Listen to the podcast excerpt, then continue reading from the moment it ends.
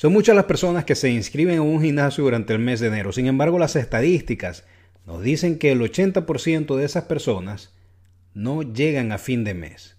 Si tú eres una de esas personas que se inscriben al gimnasio todos los años en el mes de enero, este episodio es para ti.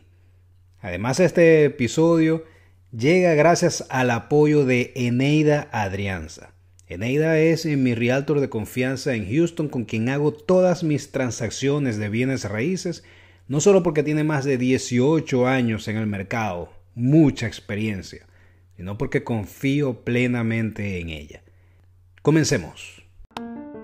Bienvenidos al podcast Un Café con JP junto a José Paulino González, promotor del autoliderazgo y quien a partir de este momento te compartirá información e historias sobre seguridad, desarrollo personal y liderazgo. Así que busca ese café que tanto te gusta, ponte cómodo y acompáñanos a recibir una buena dosis de información para tu crecimiento. Buenos días, Paula, y buenos días, eh, eh, eh, Matías. Hola José, ¿cómo estás? Muy buenos días, muchas gracias por recibirnos. Un placer, como siempre, hablar contigo. Y además esta nave hoy la trasladamos hacia Argentina. Cuéntenme primero dónde están exactamente.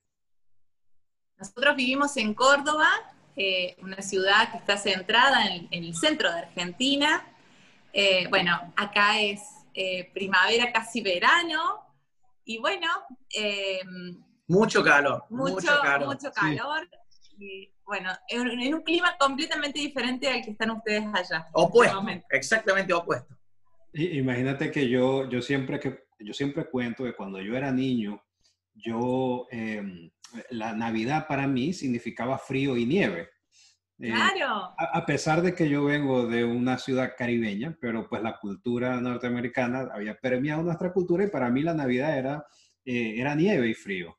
Entonces, cuando yo comencé a entender que en Argentina, en diciembre y Navidad, más bien hacía calor, o sea, que en el sur hacía calor, yo decía, pero entonces eh, Santa no va a llegar a Argentina porque ah. y ese era, ese era el paradigma que yo tenía eh, cuando niño. ¿Y por qué bueno, Santa llega, pero muy abrigado. Sí.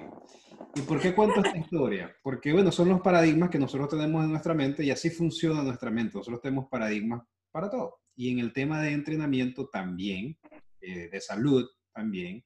Y por eso estamos haciendo esta serie eh, especial eh, de salud y entrenamiento. Porque mucha gente comienza en enero con todo. Y vaya, este año sí, voy a bajar no sé cuántas libras en enero, pero resulta, bueno, y, ustedes que, que, tienen un gimnasio, ya, ya voy a, hablar un poco de ustedes, más bien ustedes quiero que se presenten para que nuestros oyentes los conozcan un poco más, pero ustedes tienen un gimnasio.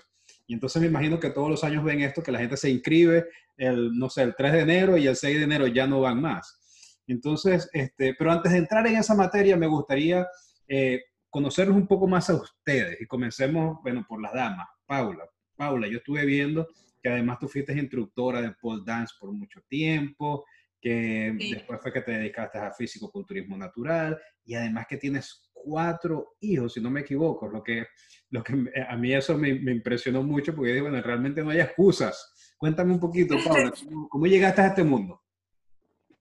¿Cómo llegué a este mundo? Eh, bueno, buscando un camino de autosuperación personal, buscando un camino quizás también, porque, bueno, como vos decís, soy madre, soy mujer, eh, con Mati, bueno, somos marido y mujer, eh, soy empresaria, eh, soy fitness, soy una fisicoculturista, soy coach. Y bueno, y justamente lo que a mí me dio el deporte, eh, la alimentación sana, el estilo de vida sano, eh, a mí me llevó a tener un camino, a tener un objetivo en el cual centrarme y poder desde ahí hacer todas mis actividades de otra manera, ¿no? Pero siempre pensando en mí, estando bien yo. Eh, sintiéndome bien, siento que le, hago bien a, todo mi alrededor, a todo mi entorno, a mi familia, que es lo más importante que tengo. Estoy de acuerdo contigo, cuando estamos bien nosotros podemos ayudar a los otros a estar bien, pero no comienzas en Totalmente. Y esa es parte de mi filosofía. Matías, ¿y tú cómo, cómo llegaste? Matías es, además de entrenador personal, vi que eras eh, director de cine o estudiaste dirección de cine en California eh, y llegaste al mundo del fisicoculturismo casi que por casualidad, por casualidad no, por curiosidad. A eso estuve leyendo. Sí, exactamente. Bueno, eh, yo hacía mucho jiu-jitsu a los 16 años, competía en jiu-jitsu, el arte marcial, y en uno de, de los campeonatos, un campeonato latinoamericano, me disloco el hombro, se me sale el hombro. Y el profesor me dice, bueno, eh, de ahora en más, para rehabilitar el hombro vas a tener que ir sí o sí un gimnasio. Yo dije, no, por Dios, gimnasio, lo más aburrido del mundo, no, no quiero ir. No, no, dame otra cosa, dame, cualquier otro ejercicio menos ir al gimnasio, porque yo tenía el preconcepto de que ir al gimnasio era algo muy aburrido. Y me dijo, no, lamentablemente para rehabilitar vas a tener que fortalecer el músculo. Bueno, entro al gimnasio y cuando empiezo a entrenar, empiezo a ver que el músculo este se me hinchaba, eh, o sea, se, se, ponía con sangre, eh, un pump. Se bombeaba. Se bombeaba. Y, y de ahí yo dije, wow, esto nunca lo sentí, es increíble.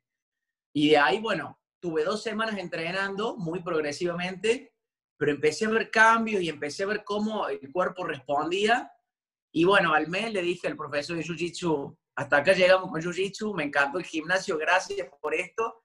Y empecé a, bueno, a adentrarme en todo lo que es el fitness y el culturismo natural. Yo siempre le tuve mucho miedo a todo lo que era lo exógeno, al anabólico, al esteroide. No quería tomar ni creatina en polvo, que si bien es un suplemento súper estudiado y nutricionalmente muy bueno y natural, por supuesto, eh, me daba mucho miedo todo eso y todo el mundo decía que, no se podía eh, natural, eh, que era muy difícil llegar a competir naturalmente.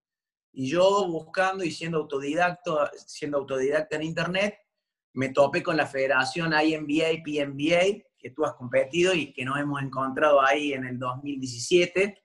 Con Paula hemos competido y bueno, eh, decidí competir por primera vez en el 2008 o sea, hace 12 años, en el San Diego Natural Championships, salí segundo, pero sin saber nada, realmente no sabía ni posar.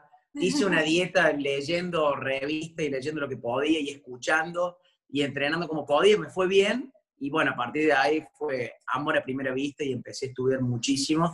Y yo creo que, que nunca voy a parar de estudiar porque es algo que me apasiona muchísimo. Así empecé. Una, pregunta ya para entrar en materia, eh, Matías. Tú hablaste de fisicoculturismo natural. ¿Qué significa natural? No, porque hay mucha gente que me dice, bueno, en el fisicoculturismo natural entonces no toman proteínas, no toman ningún tipo de eh, BCAA o ningún tipo de estos productos, o qué exactamente es lo que hace diferente al fisicoculturismo natural de, la, de las otras categorías. Es una muy buena pregunta. Y para respondértelo medianamente simple, te puedo responder que culturismo físico y culturismo natural, fitness natural, es todo aquello en donde uno utiliza la alimentación.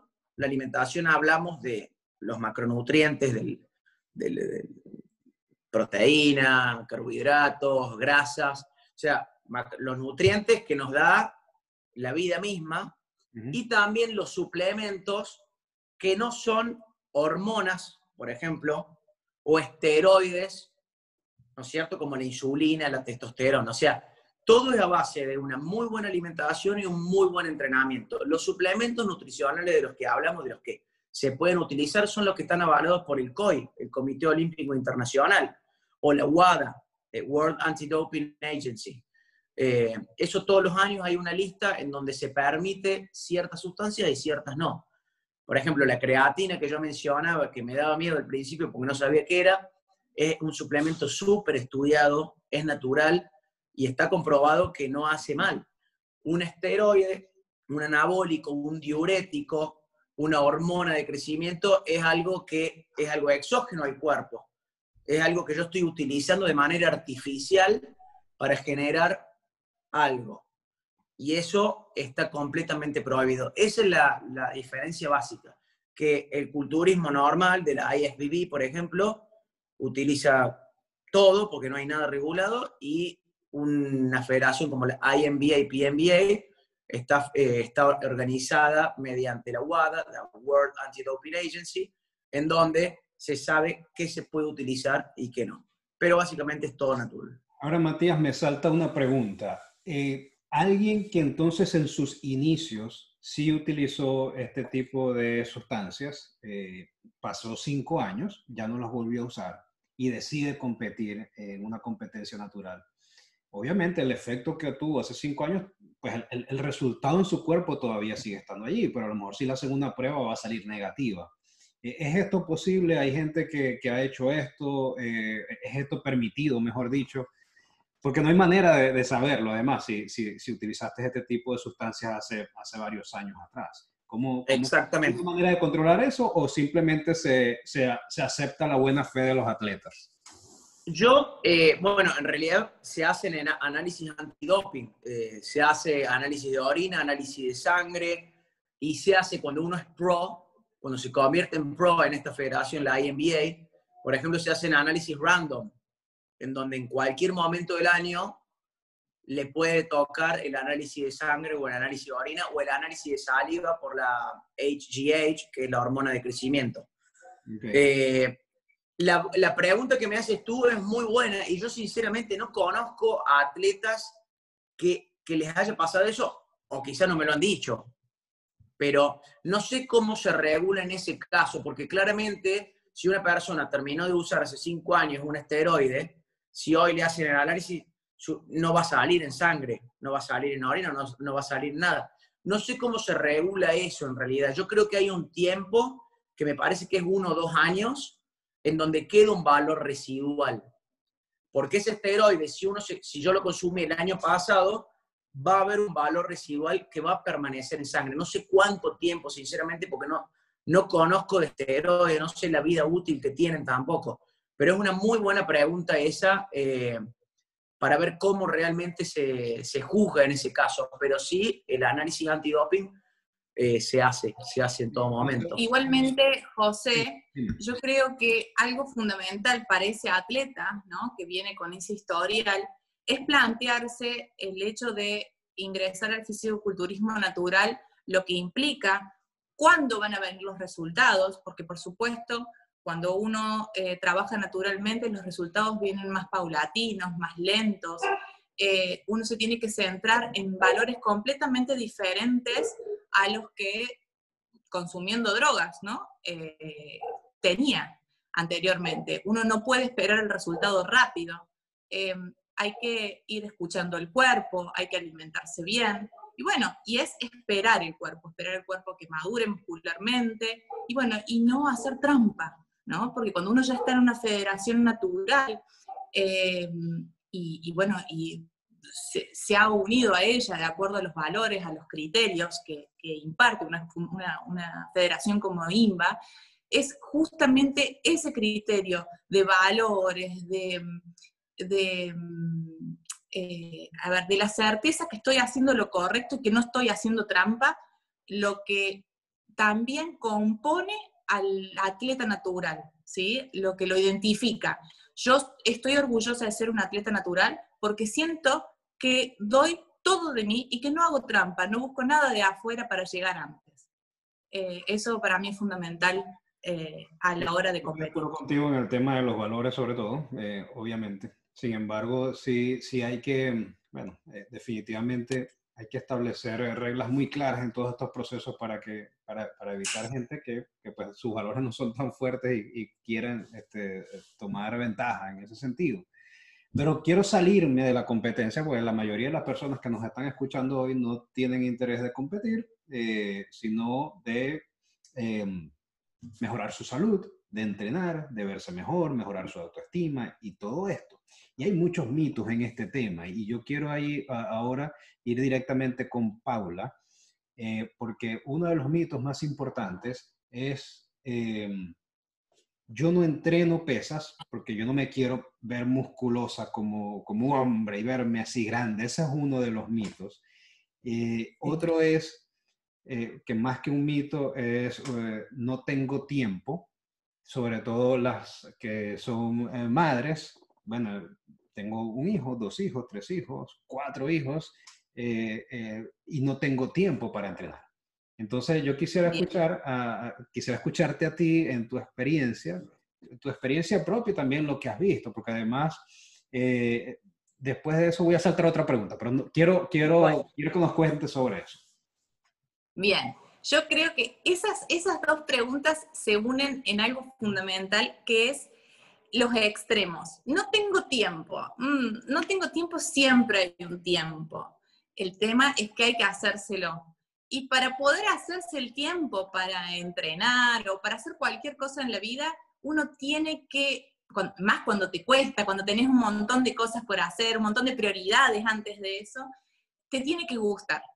Entonces yo creo que eh, las mujeres, eh, hablo desde las mujeres, los hombres también, pero las mujeres madres, trabajadoras, eh, que, tienen ganas de, verse bien, sentirse bien, tienen que empezar por un granito de arena. ¿Qué, ¿Qué es eso? Ir a entrenar. Un día, dos días, cumplirlo tres, eh, tres semanas, dos veces por semana, por ejemplo. No ir y buscar hacer al máximo todo, ir todos los días al gimnasio, agotarse. No, no, no. Una, dos veces por semana. Empezar y sentir el gusto de lo que es sentirse, sentir el cuerpo bien.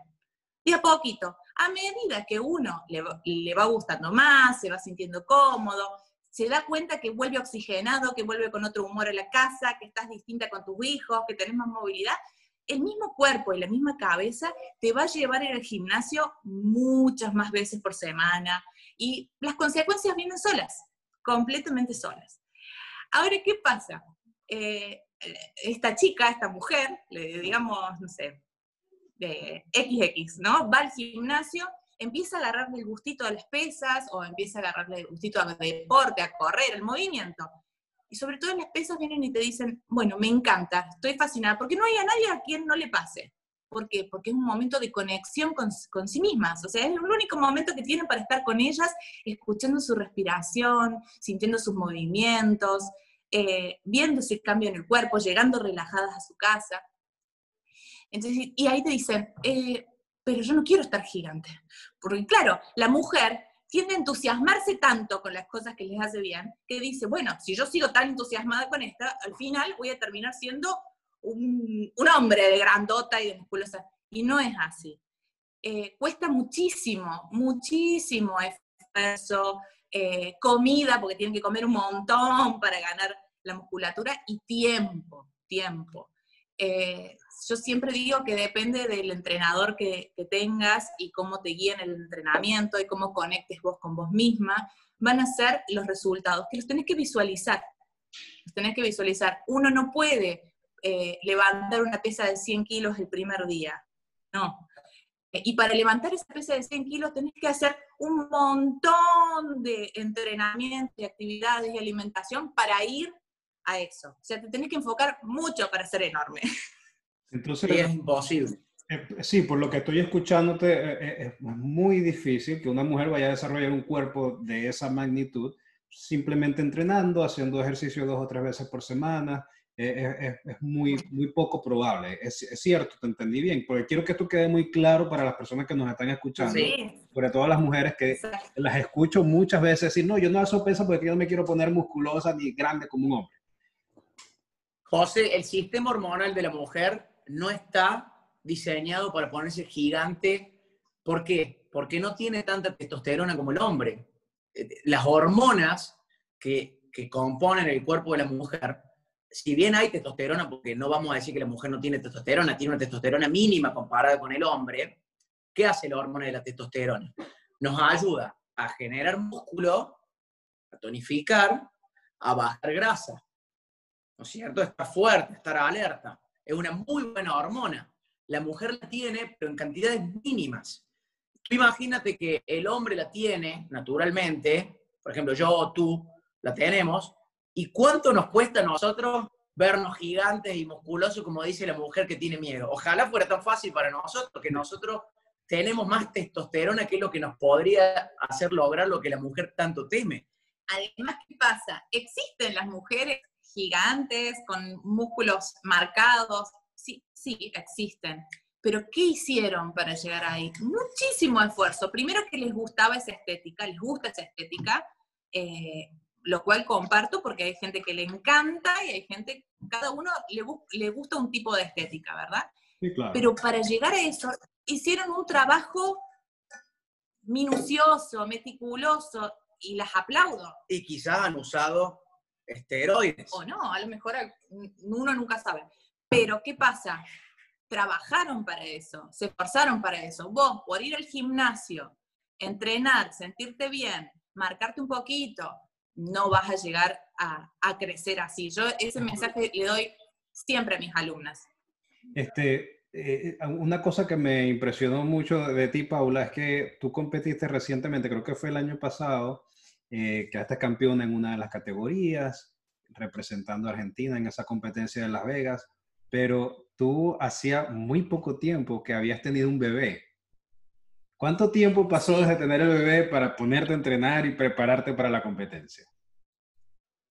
Exactamente un año, un año exacto. Pero ¿sabes qué es, lo, qué es lo más divertido de todo esto, José?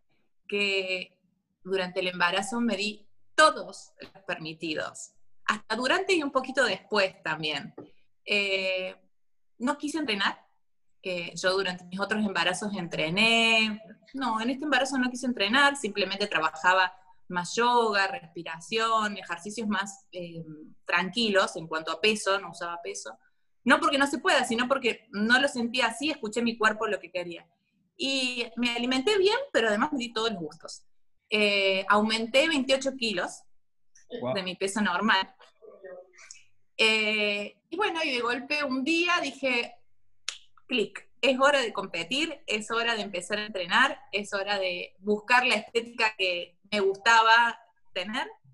Eh, y bueno, y disfruté mi cuerpo durante todo, toda la transición del embarazo, eh, el desafío de volver a, a, buscar la forma fitness. Eh, yo disfruto mucho de mi cuerpo y lo escucho mucho, entonces creo que, que va por ahí la posibilidad de, de visualizar los objetivos y lograrlos. Paula, si, si tuvieras que darle un mensaje a, a, las mujeres que nos están escuchando, que, que bueno, e, están embarazadas y, y, piensan que más nunca van a poder volver a entrenar, que, que no sé, que tienen mucho miedo de, ese proceso de embarazo y, y que, que, ya además no, no pueden entrenar porque no tengan tiempo, porque, bueno, se aumentaron no sé cuántos kilos, como en tu caso que fueron 28 kilos. ¿Qué, qué mensaje les darías a esas mujeres que nos están escuchando hoy? yo les daría el mensaje de que el tiempo se pasa, que cada etapa de la vida es sumamente importante, que ese embarazo y esa posibilidad de crear vida eh, la tienen esa vez, de esa vida específicamente, de ese hijo que tienen en la panza, que después todo pasa y crecen los chicos y uno, aunque en ese momento piense que es imposible, que no das más, que estás cansada, que te ves sin forma, todo vuelve y cuando todo vuelve uno recuerda ese momento, es, esos malos tragos que uno tiene frente al espejo o, o con el cuerpo que no, no, te aguanta o que no puedes dormir, con alegría. Entonces yo creo que tenemos que vivir con alegría cada momento y cada etapa. Y una vez que tengamos el bebé y, y volvamos a nuestra forma, porque al final volvemos, hay que agradecer. Hay que agradecer, agradecerle al cuerpo, agradecerle la vida, a la salud, más este año que nos ha dado una lección a todos. Eh, y bueno, y amarnos, amarnos a, nosotras mismas. Es la única manera de, lograr cualquier objetivo. Gracias, Paula. Matías, este, ¿cuál es el, próximo paso que tienes en vista eh, para ti como atleta? ¿Qué, qué has pensado? Bueno, eh, el año que viene está en noviembre la competición la más grande del, mundo natural de la Federación INBA, que se llama Natural Olympia, en donde atletas de todas partes del mundo compiten por el título en cada categoría y estamos con Paula y con nuestros alumnos aquí en Argentina y del exterior apuntando a esa, a esa competencia. Eh, vamos a hacer mucho, si Dios quiere, de aquí de Argentina hay, hay bastantes, bastantes personas que quieren eh, tomar el reto. Eh, algunos que no han competido nunca, te diría que la mayoría quiere probarse a sí mismo en el escenario natural de esta competencia y bueno, vamos, a, vamos camino a eso. Así que la preparación oficial arrancará en marzo, eh, suavemente para ir ajustando y bueno, ya para noviembre ya llegar a, a una puesta a punto que, que nos permita lograr. Y ahí te esperamos a vos. sí. Pero sí, eso espero. El año el 2021 yo creo que va a ser bastante competitivo porque mucha gente que no compitió en el 2020 se va a preparar muy bien para el 2021, así que da un poquito más de emoción al tema. Estoy seguro. Yo creo que va a ser uno de los mejores años de, de la federación este año. Seguro. Matías eh, y Pablo, no pregunto, ¿ustedes entrenan juntos en pareja eh, en algún momento o no? ¿Cada quien por separado? no te metas en mi, en mi tiempo, déjame entrenar y después ve todo lo tuyo. Eh, ¿cómo, ¿cómo, es su realidad? Nosotros, sinceramente, nos, hemos probado entrenar juntos, pero como son distintos los objetivos de cada uno, ella, por ejemplo, va a una categoría que es bikini, o va a una categoría que es sports model o fitness, y yo voy a una categoría que es classic physique, en donde eh, hay distintos objetivos a nivel de, entrenamiento muscular o, de, visual.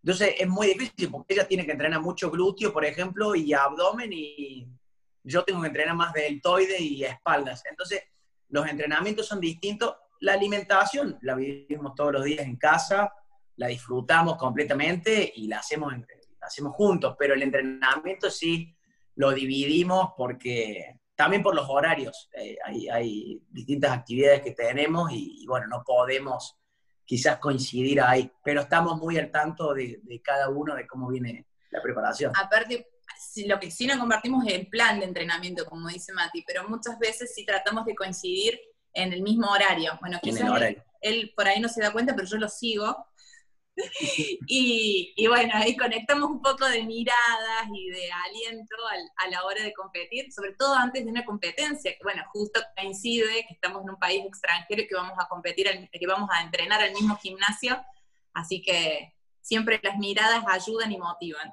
Y yo creo que el apoyo familiar es indispensable, independientemente de que sea para competir o simplemente por un tema de salud o por lo que sea. Totalmente apoyo familiar es muy importante. Sí.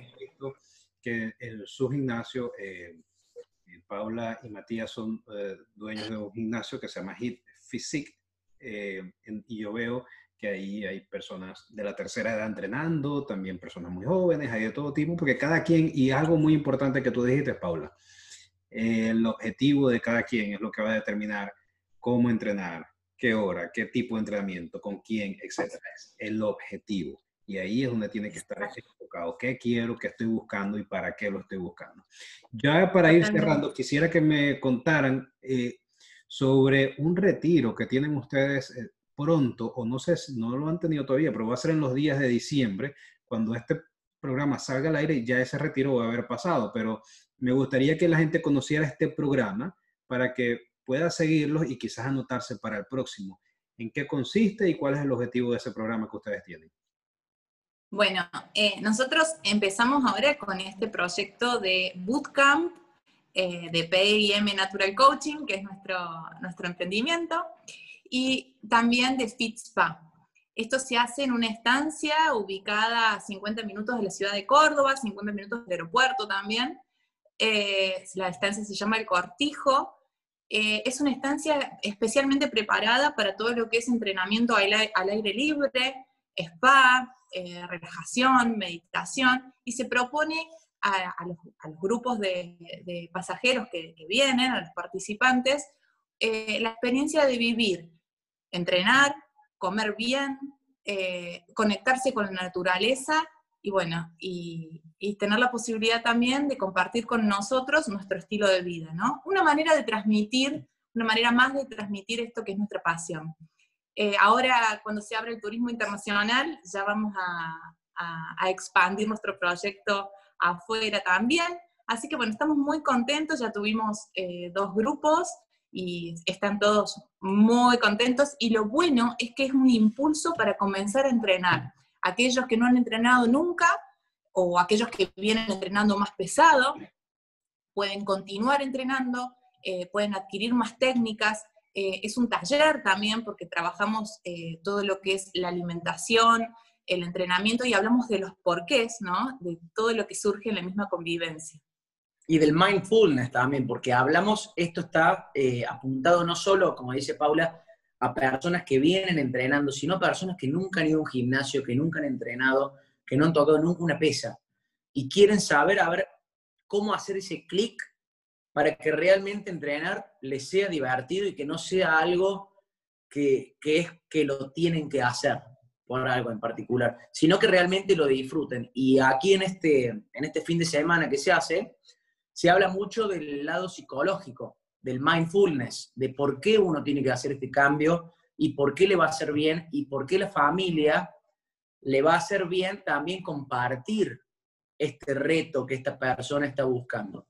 Eh, como tú decías, la familia es muy importante en todo esto eh, para que apoyen a la persona y seguramente si un miembro de esa familia arranca con un cambio de estilo de vida, toda la familia de alguna manera se va a beneficiar. Algo que nosotros notamos con los, con los chicos, ¿no? En casa, que nuestra mesa somos nosotros dos y el resto son mayoría adolescentes y niños, es que, bueno, nosotros les permitimos a los chicos comer lo que quieran. Acá en casa hay galletas, hay cookies, hay caramelos, hay todo. Pero también hay una ensaladera llena de frutas, hay agua, hay todo lo que comemos nosotros.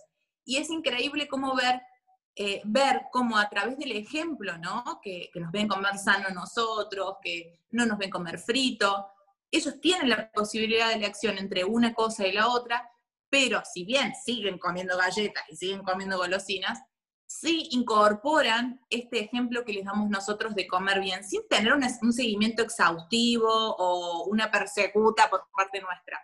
Eh, pero es muy lindo poder darles ese ejemplo a la familia. El poder del ejemplo y eh, eh, por un lado, y por otro lado yo digo que es que todas las cosas se contagian. Cuando, cuando Exacto.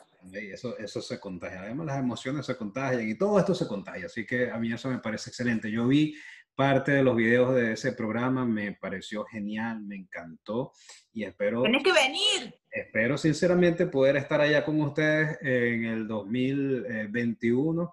Eh, ya sea como asistente o como instructor de algún tema, de mindset. me encantaría que estés aquí. Espero y ahí tienes que hacer un mate contigo. No un café, un mate contigo. Sería la primera vez que tome mate, así que voy a, voy a, voy a comprometerme a que la primera vez que, tomo, que tomaré mate va a ser allá. Aunque he estado varias veces en Argentina, nunca he tomado mate, porque yo soy más de, yo soy de café, como ustedes saben, pero allá nos tomamos un mate. Eh, para despedir, eh, Matías y Paula, quisiera que cada uno me diera un mensaje muy breve, muy breve, para todas esas personas que están iniciando eh, el gimnasio o a correr o hacer algún deporte o ejercicio en enero, para que, para que se mantengan en el tiempo, para que, para que no abandonen ese objetivo que se plantearon, para que no lo olviden, para que se mantengan conectados. Eh, y, y, quisiera que ustedes, que son un ejemplo por tantos años de entrenamiento, no solamente de hacerlo ustedes, sino de motivar a otras personas para que también lo hagan de manera natural y además con la salud por delante. Quisiera que de ustedes viniera un mensaje para todas las personas que nos están escuchando. Bien, lo primero que, que yo le diría a todas las personas que van a comenzar es que no busquen la perfección, porque la perfección no existe. Que busquen el paso a paso, el día a día, el hacer de un entrenamiento a otro, ir de a poco, ir conectándose con uno mismo e ir sintiendo, porque el cuerpo les va a ir demostrando la gratitud de haber empezado. Entonces, que no se frustren, que no busquen el entrenamiento perfecto, hacer la dieta perfecta, eh, sino que sea algo paulatino y algo tranquilo y día a día, mes a mes, eso se convierte en un año y se convierte en dos años y en tres años y uno va a ver el resultado en todo momento. Eso es lo más importante, que no busquen la perfección, que busquen eh, tachar el día y decir, lo hice. Y taller el segundo y lo hice. Y de a poco van a ver que se van a ir sintiendo cada vez mejor. Bueno, y yo agrego algo más a lo que dijo Mati, a ese mensaje que, tal cual lo compartimos entre los dos, porque al escucharlo digo, ay, es muy similar a lo que iba a decir yo. Eh, que no busquen estereotipos. Que no busquen estereotipos de, en el caso de las mujeres, la chica fitness o en el caso de los hombres, el chico musculoso, porque nos equivocamos al ponernos esos estereotipos y creer que esos son nuestros objetivos. Ese no es nuestro objetivo, nuestro objetivo es sentirnos bien. Entonces, priorícense, ámense, cuídense y a partir de sentirse bien, como dice Matías, busquen el objetivo y busquen ese estado que están, que están tratando de encontrar. Pero no parte por mirar figuras perfectas o pieles sin celulitis o panzas marcadas. No, no va por ahí. Nada va por ahí. Cada uno es único. muchísimas gracias. Yo, yo quiero, eh, para cerrar entonces, y unido a esto que ustedes acaban de decir, o para añadir a esto que ustedes acaban de decir, una historia de una persona que se le acerca a un sensei de karate, esta persona quería comenzar a practicar karate, y le dice al sensei, sensei, yo, yo quiero ser como usted, yo quiero ser cinta negra. ¿Qué tengo que hacer para ser cinta negra?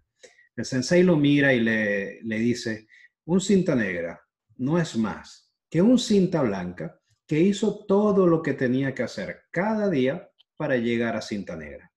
Y eso es parte de lo que promovemos en este programa, de lo que yo promuevo, que es el autoliderazgo.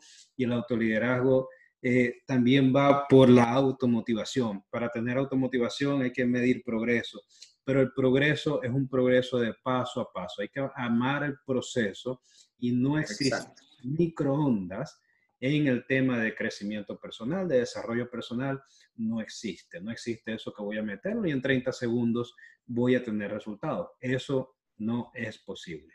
Y yo quiero cerrar con la frase con la que siempre eh, cierro, que además va muy unido con lo que dijo Paula de los estereotipos, y es, la competencia es contigo mismo. Asegúrate de vencer.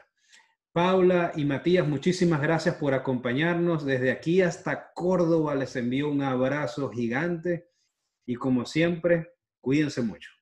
Gracias. Muchas gracias, José. Y nosotros nos encanta tu programa, te seguimos en Instagram y realmente nos motiva mucho. Y de hecho, he utilizado, que te lo tengo que, decir, he utilizado muchas de tus frases para nuestros alumnos, porque realmente hay veces que pones una frase y es justa para algún alumno que estoy entrenando o alguna persona con quien estoy charlando y realmente, bueno, eh, te agradezco por eso porque es muy bueno lo que haces. Estamos todos conectados por algo.